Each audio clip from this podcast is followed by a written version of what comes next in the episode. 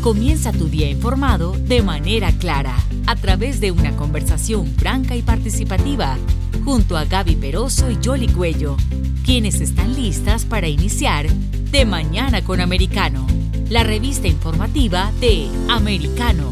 Comenzamos. Definitivamente el tema de la violencia es una gran preocupación para los estadounidenses. Se calcula que más de 38 muertes violentas ocurrieron durante este fin de semana, esto sin contar eh, precisamente el tiroteo que se dio hace varios días en Texas, ahora uno nuevo en Oklahoma, en la ciudad de Tulsa. Para ello vamos a conversar con Bernard Tifón. Él es psicólogo forense y profesor de psicología criminal. Muy buenos días, eh, profesor. Quería que nos comentara eh, hasta dónde puede llegar este tema en Estados Unidos, porque si bien hay un tema de violencia general que hay en las naciones, hay como un elemento adicional psicológico de daño, de enfermedad mental de algunas de estas personas que cometen estos crímenes indiscriminados. Hola, buenos días. Sí, a ver, eh, se hace difícil muchas veces eh, poder concretar la casística concreta, porque en muchas de las ocasiones eh, o, o, parte de las ocasiones de este tipo de perfil de sujeto que desarrolla conductas criminológicas muchas veces se suicidan y por lo tanto no se puede llegar nunca evidentemente a descubrir la personalidad o el perfil de personalidad de este tipo de sujetos. En cuanto a, al, a los que sí que se han podido llegar a detener, sí que de alguna manera pues se puede apreciar unos ciertos puntos denominadores comunes, ¿no? Es decir, que de alguna manera pueden presentar ciertos grados de frustración debido a circunstancias adversas que hayan podido experimentar a lo largo de su biografía y lo que hacen es desplazar su frustración con, una, con un nivel de hostilidad y agresividad de, este alcance, de esta magnitud, ¿no?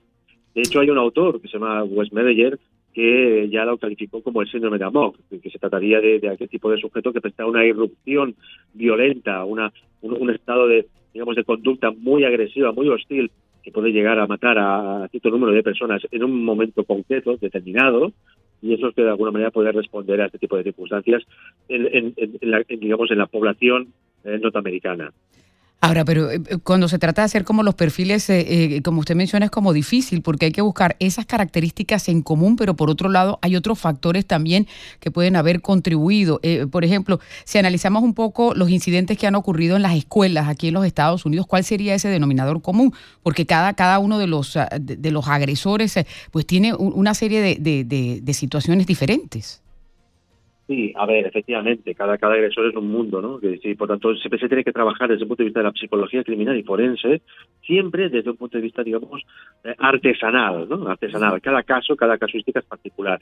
Hemos de también de tener en consideración que habitualmente, al menos que yo conozca, salvo error mío, bastante un buen número de, de, este tipo de casuísticas la desarrollan eh, jóvenes, jóvenes, es decir, que de alguna manera no saben, digamos, eh, canalizar sus grados de frustración eh, debido a una serie de circunstancias adversas y lo que hacen es desarrollarlo, evidentemente, desde, desde, el punto de vista conductual criminológico. Y la población diana, la población víctima, siempre evidentemente acostumbra a ser población de cierto grado de vulnerabilidad, de cierta fragilidad, como evidentemente son las escuelas o incluso en los centros universitarios, en ese sentido. ¿no? Por tanto, el sujeto se provee, se provee dado la, cultura norteamericana, al que tiene mayor nivel de acceso a las armas, pues eh, se provee de, armas y de alguna manera después se va a un centro escolar o un centro, digamos, universitario y perpetra este tipo de conducta delitógena. Habitualmente, o, o suele ser común, que este tipo de perfil de sujeto pues sea introvertido, que sea circunspecto, que puede tener rasgos esquitoides. Algunos pueden llegar, evidentemente, a desarrollar algún tipo de trastorno mental o trastorno de personalidad, como, como tal, ¿no? los trastornos de personalidad habitualmente son difíciles de detectar, eh, digamos, por el resto de, la, de, la, digamos, de las personas de a pie, de la calle, por así decir, y eh, cuando de alguna manera desarrolla este tipo de conducta, ya sería un estado crítico de ese tipo de conductual, que lamentablemente son hechos luctuosos del alcance de la magnitud que estamos aquí hablando, ¿no? Pues en este caso, pues eh, el último caso de esta semana, como la semana eh, anterior en Estados Unidos. Por tanto, eh, nos encontramos con un tipo de perfil que habitualmente puede llegar a ser como punto de número común al que acabo de describir.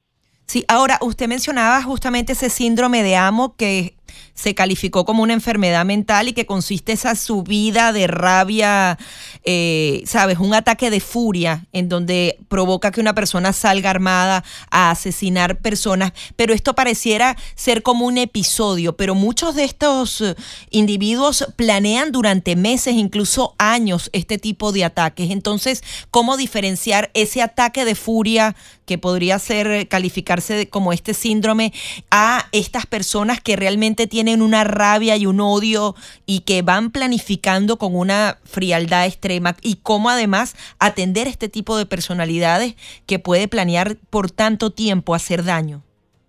Claro, a ver, Aquí se trataría de distinguir el perfil de personalidad que sí que lo planea y con, anticipación y con tiempo de aquel sujeto que de alguna manera pues desarrolla ese tipo de conducta de forma espontánea, ¿no? Espontánea y sin ningún tipo de, de, premeditación previa, ¿no?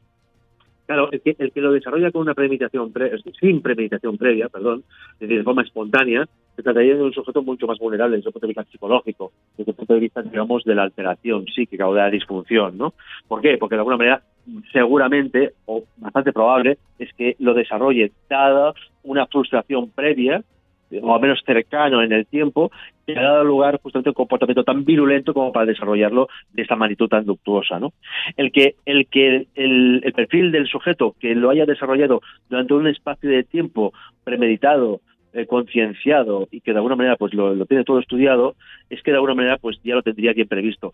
Uno de los uno del ejemplo más claro que, que, se me viene a la mente es el caso de Breivik, eh, que mató pues a unas 94 personas en una isla eh, y, un atentado en Noruega, si mal no recuerdo, que es el que de alguna manera pues ya lo hizo con cierta premeditación y luego pues finalmente fue eh, juzgado, ¿no? Este, sujeto, que además ya tenía una serie de circunstancias previas de, cierto pensamiento, a lo que tenía cierto pues pensamiento xenófobo en ese sentido, pero que eh, es el que vendría a distinguir, tal como bien, bien sugiere, pues el hecho de que una persona lo premedita o bien lo desarrolla de forma espontánea.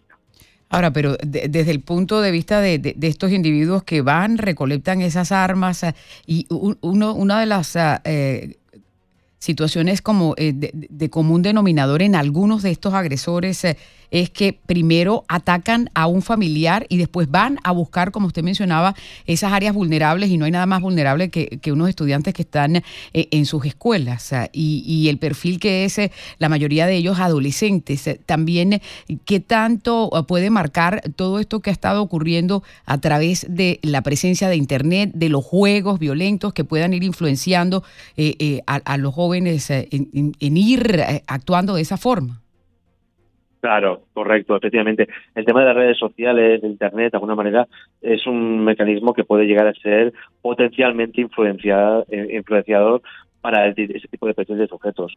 Yo en mi caso, por ejemplo, yo en mi caso eh, eh, pude intervenir en un sujeto que cogió un rifle y mató a cuatro personas en la misma mañana, en ese sentido, ¿no? Mató al empresario y al hijo, eh, sobre todo al empresario justificando que no le había, pagado la retribución económica por la actividad profesional que desempeñaba y luego, después de haber matado al empresario y al hijo y cogió el coche y se desplazó 15 kilómetros y se fue a una entidad bancaria y quiso sustraer un importe que no le permitían, digamos, el permiso, justamente, y cogió otra vez de nuevo el rifle y mató a la cajera y al cajero. Es decir, se trataría de sujetos, en este sentido, con cierto grado de inestabilidad emocional, que sería el punto de, denominador común de este tipo de perfiles, ciertos rasgos de inmadurez emocional también, y eh, sobre todo, por excelencia, una baja tolerancia a la frustración. Esa baja tolerancia a la frustración hace que de alguna manera no lo sepa canalizar correctamente eh, o al menos desde un punto de vista de una persona adulta normal, que, que carezca o que, de un trastorno mental o de una disfunción mental, y evidentemente este tipo de sujeto, dadas las circunstancias que vive y que considera, digamos, pues posiblemente como injusto, lo que hace es pagarlo, pagarlo evidentemente con personas más frágiles, más vulnerables, a las que puede evidentemente tener mayor capacidad de acción, de digamos, de forma malévola, hacer daño, ¿no? En ese sentido. Pero si estamos tratando de prevenir esto, ¿cómo se hace para prevenirlo? O sea, ¿qué es lo que hay que estar pues mirando? ¿Cómo se puede hacer? Porque todo el mundo habla enseguida de legislación, de aplicar esto, aplicar lo otro, pero ¿cómo se hace para evitarlo? Porque lo que no, quiere que no vuelva a pasar, ¿no? Claro. A ver, desde mi postura, al menos desde mi mm, muy buen saberle al entender, se hace difícil intervenir de forma preventiva en este tipo de sujetos. ¿Por qué? Porque evidentemente hasta que no sucede es cuando de alguna manera pues no vemos el alcance de la magnitud de la tragedia. Es decir, es imposible prever qué tipo de perfil va a desarrollar este tipo de circunstancia. Pero ojo, estamos hablando en este caso de síndrome de Amov o este tipo de casuísticas de asesinatos en masa. También podemos hablar de cualquier tipo de asesinato simple, con todos mis respetos, evidentemente cuando digo simple me refiero a un único asesinato, para diferenciarlo del caso que estamos aquí hablando, ¿de acuerdo? Porque de alguna manera las, las, las, los asesinatos, las muertes eh, provocadas por otra persona hacia otra persona, han existido, existen y lamentablemente existirán en el futuro. Del mismo modo que de alguna manera estamos hablando de los síndromes de amor. Es decir, que se hace difícil poderlo prevenir. Otra cosa es poner los medios. Por ejemplo, por ejemplo, ¿a qué me vengo a referir?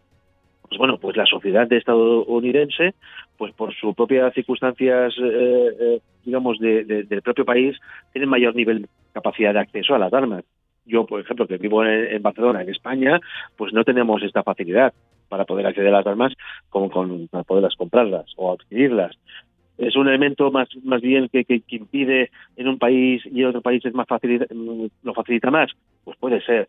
Habría que aplicar políticas en ese sentido de, de, mm, en Estados Unidos, por ejemplo, mm, de mm, impedir que se pueda acceder fácilmente a las armas, también puede ser posible en ese sentido. En todo caso, ya son los legisladores que tendrán que ocupar eh, en ese sentido, ¿no?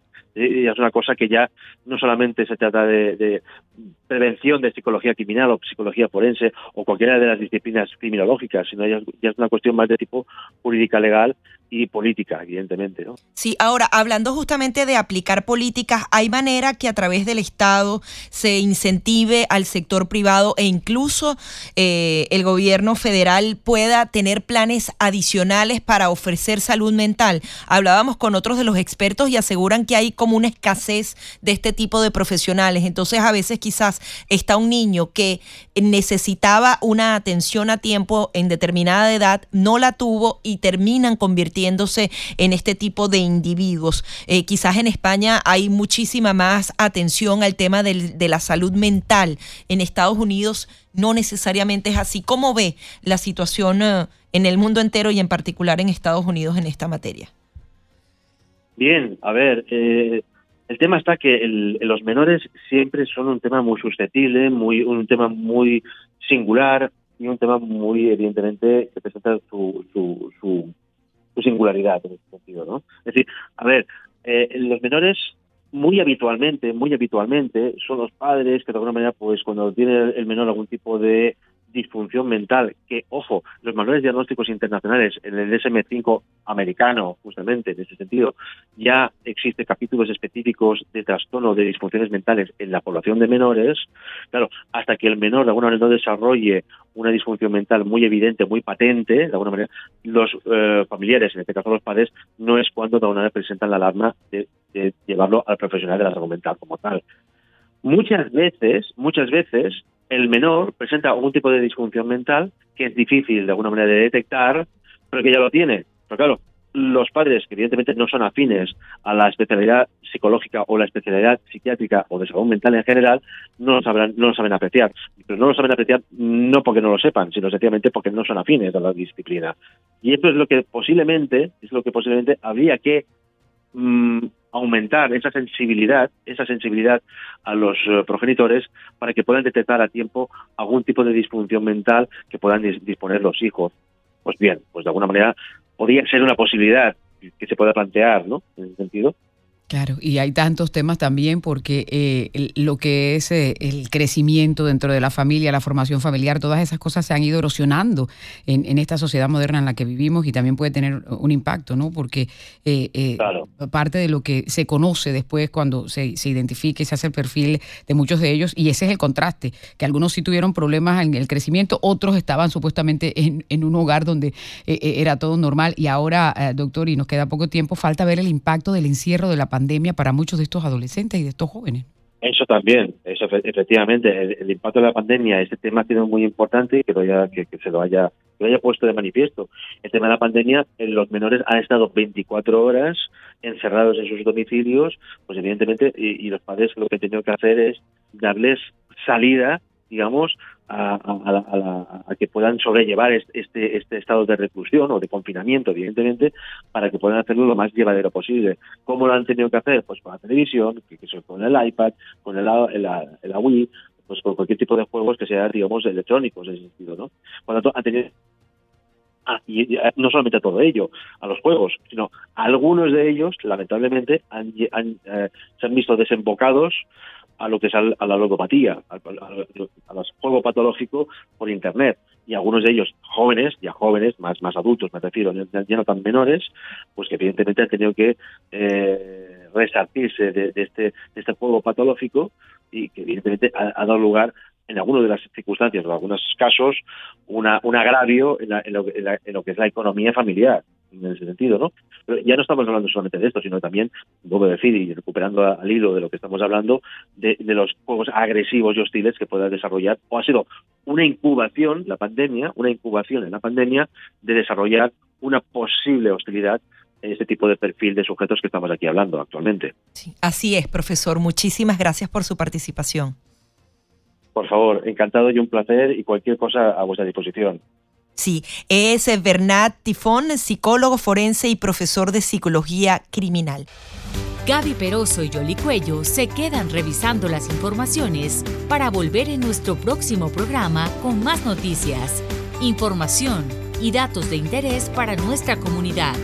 De Mañana con Americano, de lunes a viernes, en vivo, de 7 a.m. Este, 6 Centro, 4 Pacífico, por Americano